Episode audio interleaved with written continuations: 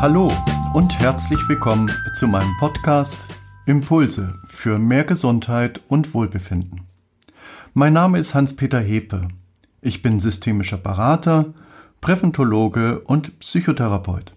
Und in meinem Podcast Impulse dreht sich alles um das Thema Lebensnöte und Gesundheitsprobleme aus der Sicht der systemischen Therapie und Beratung.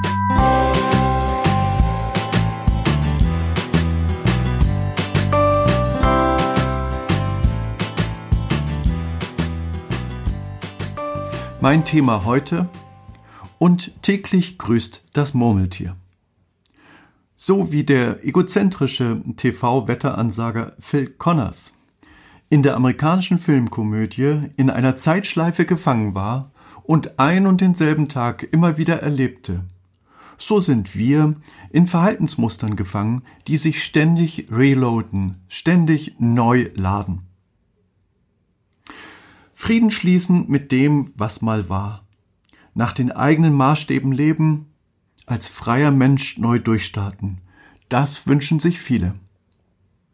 Doch dafür müssen wir zunächst einmal verstehen, wo alles angefangen hat. In unseren frühesten Kindheitserfahrungen bilden sich Denk-, Gefühls- und Verhaltensmuster, die unser Leben noch als Erwachsene beeinträchtigen oder beflügeln. Sie beeinflussen, wie wir zu uns selbst stehen, auf andere zu und mit ihnen umgehen, welche berufliche Laufbahn wir einschlagen, welches Lebensgefühl uns begleitet, welche Entscheidungen wir treffen und vieles mehr. Die wichtigsten Menschen in dieser Zeit sind natürlich unsere Eltern. Sie sind die ersten Götter unseres kleinen Universums. Sie zeigen uns, wie man sich in dieser Welt zurechtfindet. Schließlich waren sie lange vor uns da und wissen, wie der Hase läuft. Als Kinder sind wir völlig auf sie angewiesen. Ohne ihre Gunst würden wir nicht lange überleben. Deshalb sind die Prägungen durch unsere Eltern auch so machtvoll.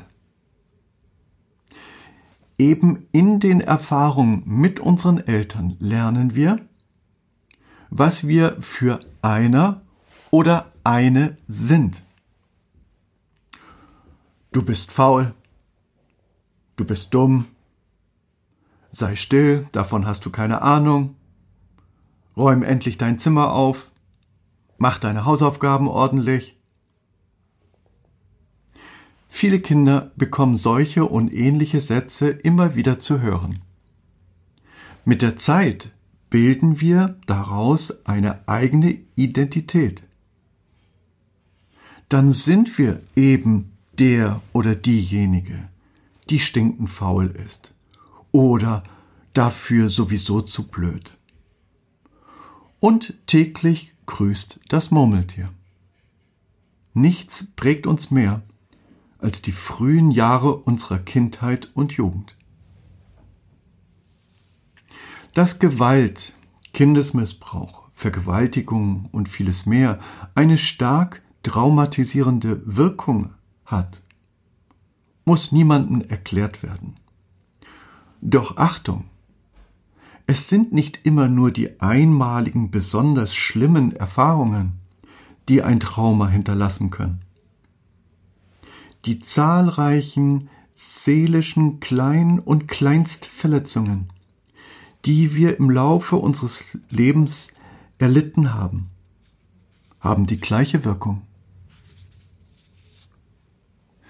Ihre traumatische Wirkung kommt vor allem durch die häufige Wiederholung solcher oder ähnlicher Verletzungen zustande.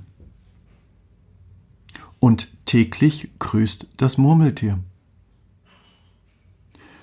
Die zahlreichen seelischen Klein- und Kleinstverletzungen sind auch dadurch besonders tückisch, dass jede weitere Wiederholung wie eine Bestätigung des Vorangegangenen wirkt. Wiederholte Beschämungen, der wiederholte Streit in der Familie, andauernde negative Botschaften unserer Eltern, Abwertung unserer Person. Wir können uns gegen diese emotionalen Nadelstiche nicht wehren und ihre Wirkung summiert sich auf. Und täglich grüßt das Murmeltier.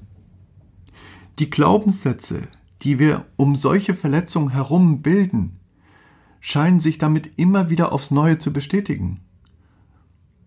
Sie verfestigen somit sich immer mehr. Wir beziehen die Erlebnisse auf uns und bilden eine Identität um unsere Glaubenssätze herum. Ich bin dumm, ich kann nichts, ich bin wertlos. Schnell kommen wir dann zu dem Schluss, dass mit uns wohl etwas nicht stimmen muss. Sonst würden wir ja nicht immer wieder ähnliche Dinge erleben.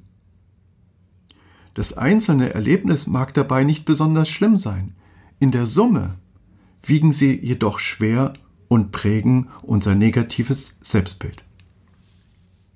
Doch es sind nicht nur die aktiven Handlungen, die uns schaden. Eine andere Kategorie sind die Verlassenheitstraumatisierungen. Das Verlassenheitstrauma entsteht hier dadurch, dass eben nichts getan wurde. Wenn Eltern ihre Kinder aus Zeitgründen vernachlässigen, sich nicht um sie kümmern, ihre emotionalen Bedürfnisse ignorieren, sie sich selbst überlassen, sie nicht darin begrenzen, die Probleme der Eltern mittragen zu wollen, ihren Kindern nicht das Gefühl geben, gegeben haben, wichtig zu sein, und, und, und, hat dies ebenfalls eine starke Wirkung. Und täglich grüßt das Murmeltier. Doch Achtung an dieser Stelle. Wer glaubt, er müsse sich nun mit seinen Eltern aussöhnen, vergeben, wie in jedem Ratgeber nachzulesen ist, irrt gewaltig und bleibt weiterhin in der Endlosschleife des Geliebtsein wollen mit allen Mitteln gefangen. Der entscheidende Punkt ist, dass wir uns auf unsere Eltern und ihre Art, wie sie sind, transformieren sollten, umwandeln, umarbeiten sollten. Musste sich der kleine Säugling, der kein Bewusstsein hat und er nichts auf Gewusstes zurückgreifen konnte, sich auf sein soziales Umfeld, auf seine Eltern anpassen, adaptieren, aufsetzen, absetzen, so müssen wir heute als Erwachsene transformieren. Wir müssen unsere frühkindlichen Anpassungen transformieren, umwandeln, umarbeiten. Wir kommen nicht als Tabula rasa oder Egozentriker oder als trotziges Kind zur Welt, sondern werden vielmehr in eine stürmische, alles entscheidende Eltern-Kind-Interaktion geboren in der wir sicherlich wachsen können, aber auch sehr, sehr viel Leid ertragen müssen.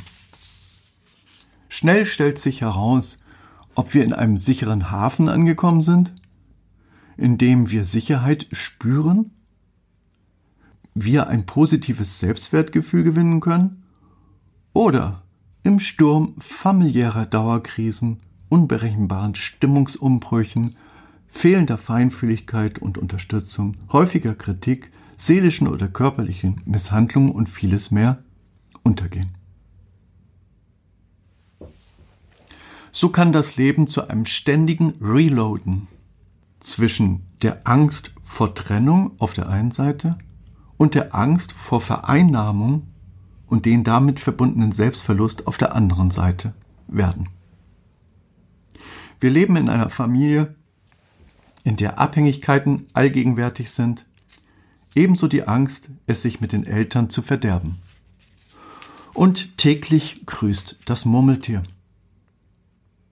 Die Angst, ob es heute gelingt, heil zwischen den vielen Geboten und Widersprüchen hindurch zu lavieren und eine geschützte Stelle zu finden, wird zu unserem täglichen Begleiter. Und um unsere Bedürfnisse von Sicherheit, Zugehörigkeit und Anerkennung irgendwie erfüllt zu bekommen, werden wir still oder trotzig, allmächtig oder schwach. Und so geht es weiter und weiter und weiter. Und täglich grüßt das Murmeltier. Wir haben uns nicht mit unseren Eltern oder den krassen Lebensumständen auszusöhnen, zu vergeben, zu verzeihen, sondern das, was für uns in der Wechselbeziehung mit unseren Eltern ausgeschlossen war, gilt es für uns, sich bewusst zu machen. Ist es nicht vielmehr so, dass die elterlichen Neurosen und Psychosen ein Ausgeschlossenes erzwungen haben? Etwas, was in der Familie ausgeschlossen war? Und dass wir jetzt in uns eingeschlossen haben oder eingeschlossen werden musste, um nicht noch weiter beschämt, ausgegrenzt oder ungerecht behandelt zu werden? und letztendlich unsere Bedürfnisse nicht gestillt zu bekommen? Und täglich grüßt das Murmeltier. Noch einmal zusammengefasst. Wie der Hefekuchen aus sich heraus entscheidet, ob er auf oder untergeht, haben auch wir aus uns heraus das Ausgeschlossene, das wir in uns einschließen mussten, um nicht noch mehr Ärger zu bekommen, zu erkennen und anzuerkennen. Und mal ehrlich, wir sehen jeden kleinen Splitter im Auge des anderen. Aber den Balken in unserem Auge übersehen wir.